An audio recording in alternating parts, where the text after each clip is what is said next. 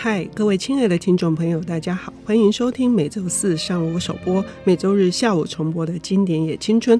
我是陈慧慧。文学改编对于一个影视导演来说是一项艰巨的任务。呃，也许最后会变成是呃文本归文本，然后影视作品归影视作品。可是最近呢，呃，我们知道了有一位导演，他把一个重要的作家的灵魂完整的呈现了，获得了非常多的好评。呃，今天我们邀请到的领读人，就是最近为七等生这位重要的。陈方明老师说的非典型现代主义作家七等生的这个在岛屿写作的纪录片，叫做《消搜的灵魂》。呃，朱贤哲导演呢，他是金马奖的呃非常多的重要作品哦、呃，也得了最佳纪录片、最佳新导演的入围，不管是养生组或者是白蚁。欲望迷惘，同时他也担任明治科技大学的专任助理教授。他为我们领读了这个，呃，我自己身为七等生的读者哈，我收获非常的大。我们要欢迎导演，导演你好，主持人好，各位听众好。我上一集听到呃导演谈这个七等生的这个消瘦的灵魂哈，是欲罢不能哈。嗯，很想要跟你握手。那么今天要带来的是导演更加有感觉，嗯、也是最具争议性的《我爱黑眼珠》是是，是。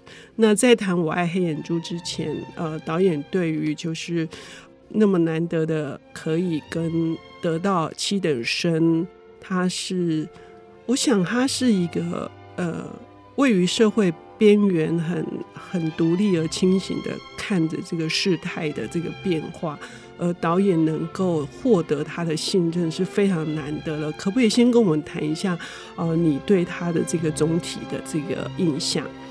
哦，我个人一直觉得很与有荣焉了。哦，嗯、就是说，等于在七等生最后的两三年，我可以去拜访他，跟他聊天这样子。嗯、但是他。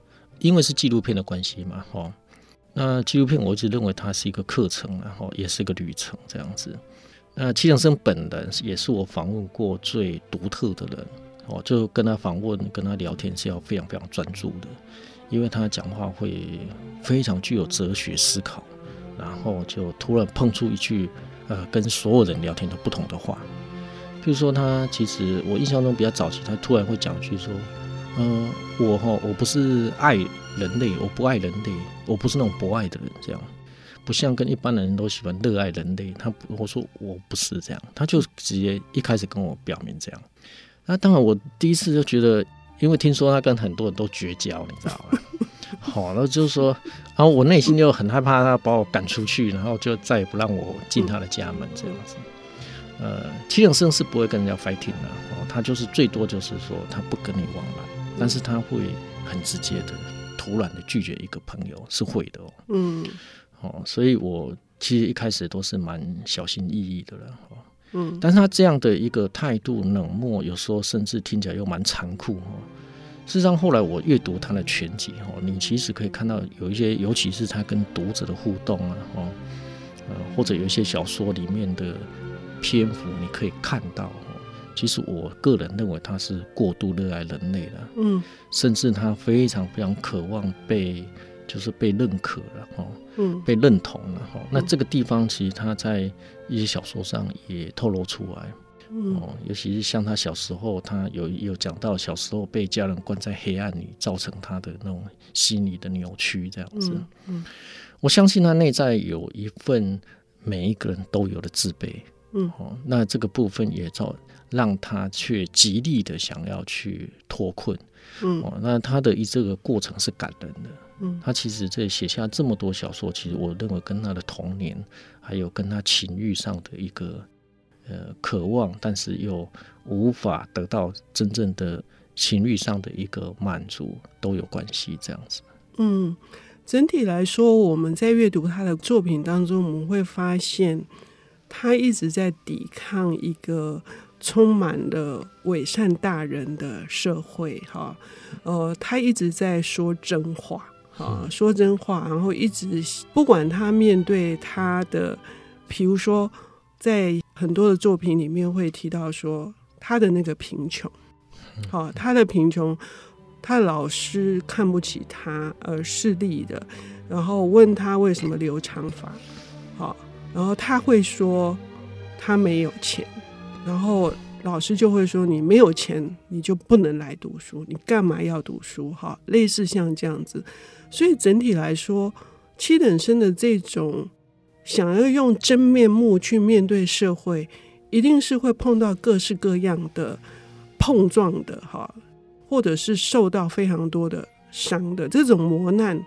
但是我们看不出来。”我很想再听导演说，他不是正面的去 fighting，哎，他是用一个怎样的态度来看待这一件事情？从我阅读他的小说，我有一种感受是，他其实有点像他在对抗这个世界了，哈、嗯。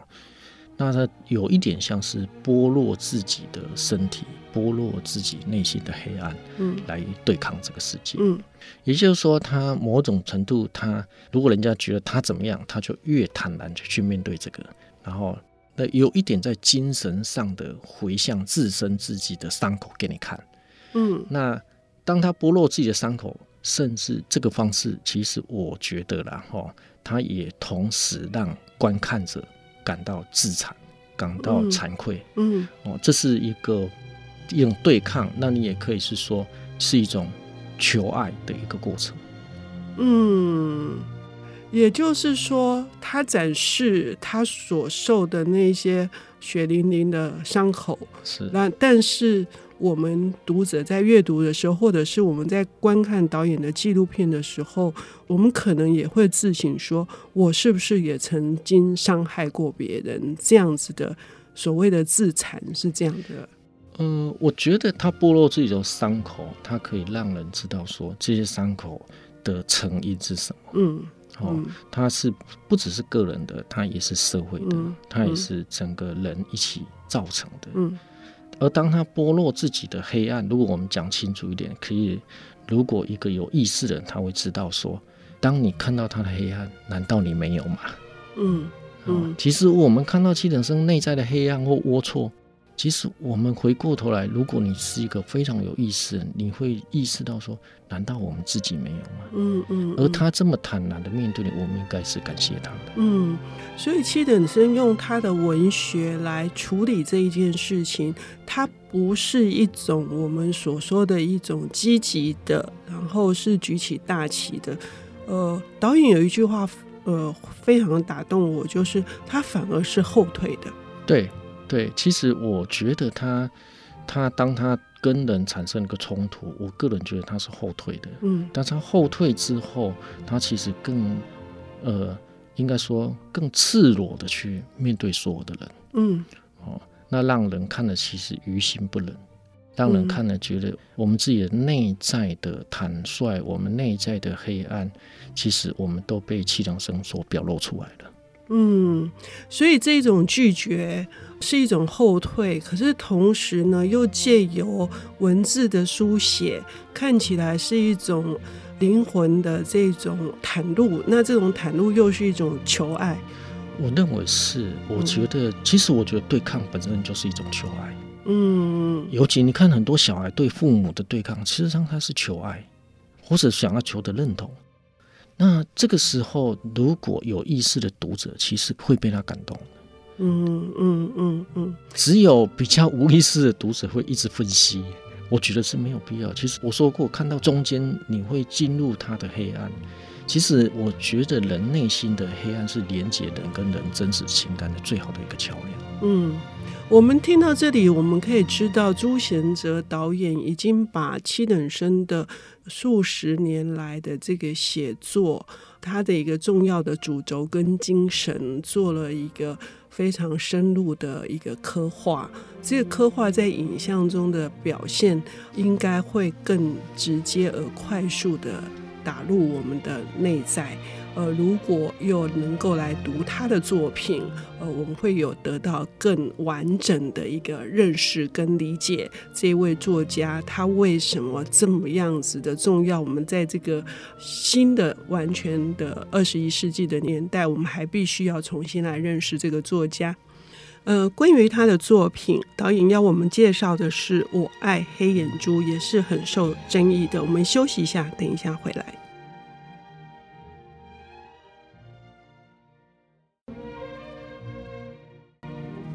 欢迎回到经典也青春，我是陈慧慧。我们邀请到的领读人是最近的这个在岛屿写作系列纪录片的朱贤哲导演。他的这部作品是描述七等生现代主义的重要的作家。叫做消搜的灵魂，引起了非常多的好评与关注。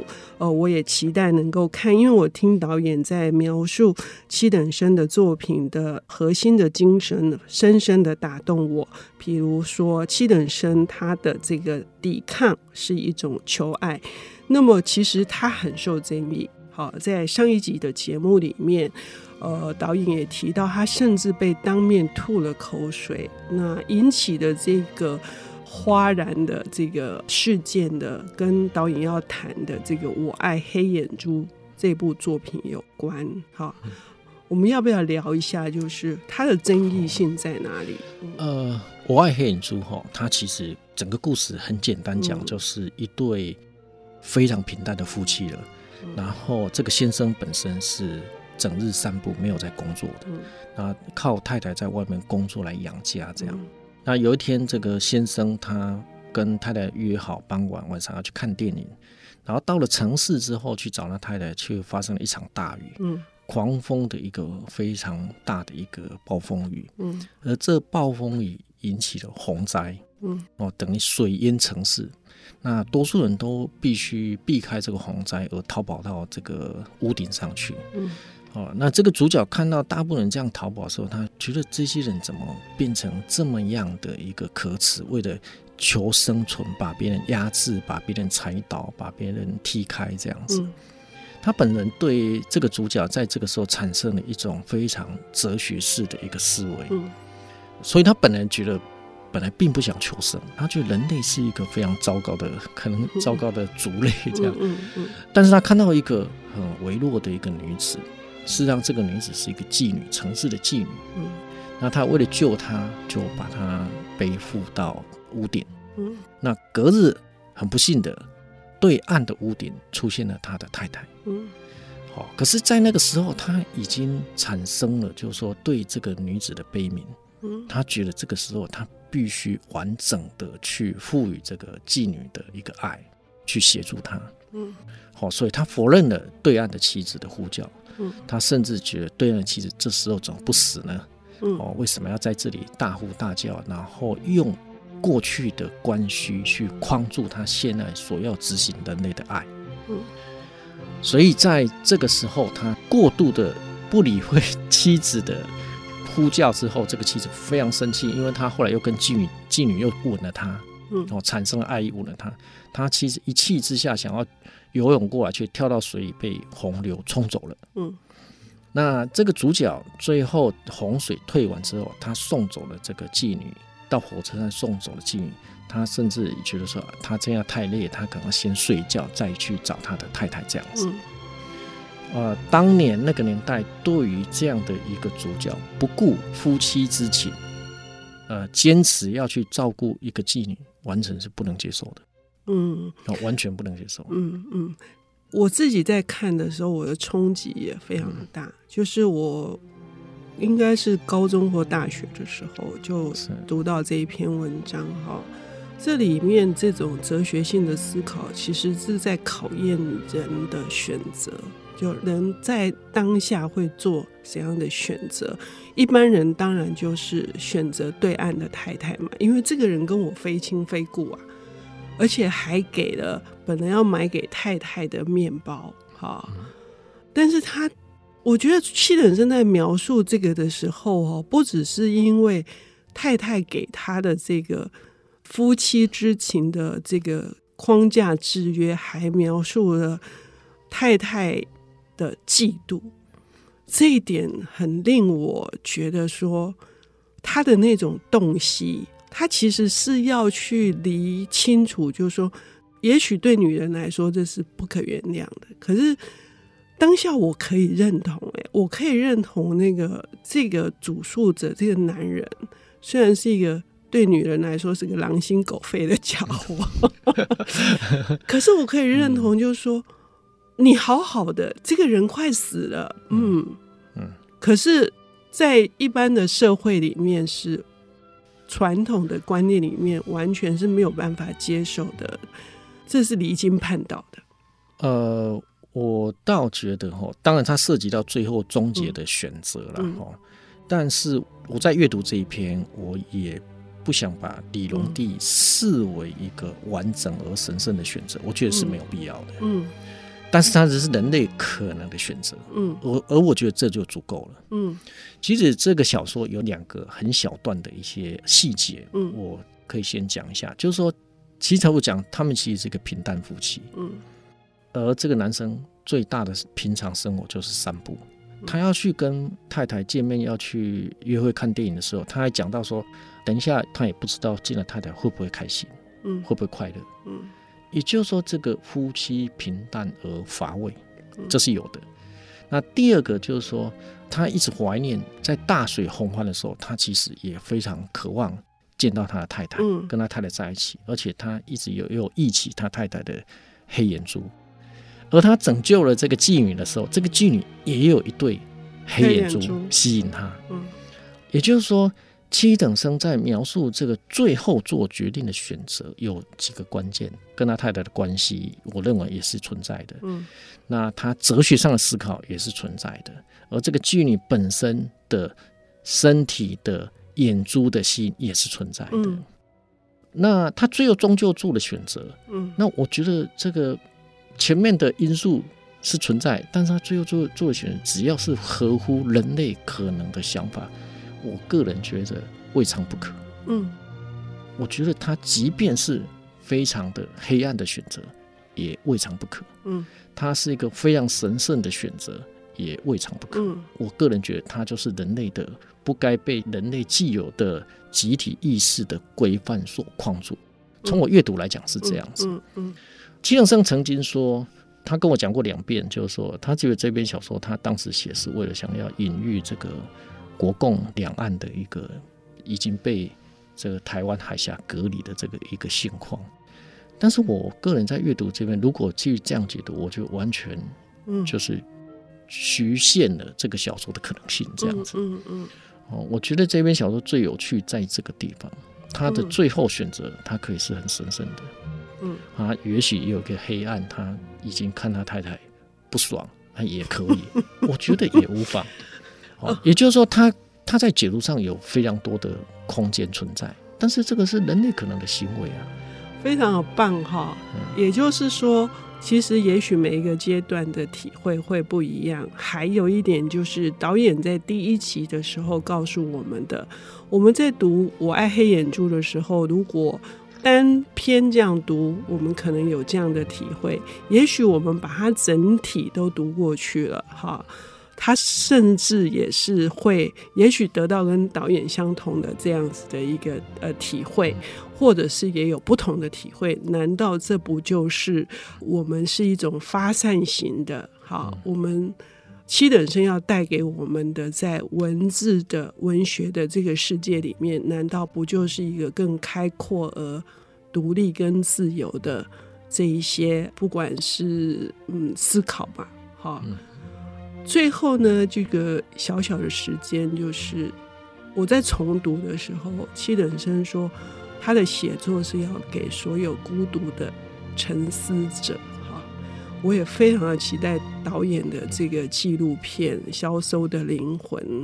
我想要在影像上面看到一个到现在我们也不应该磨灭他的身影，要献给所有的孤独的诚实者而我认为朱贤哲导演也是嗯。谢谢导演。谢谢主持人非常感谢谢谢听众谢谢。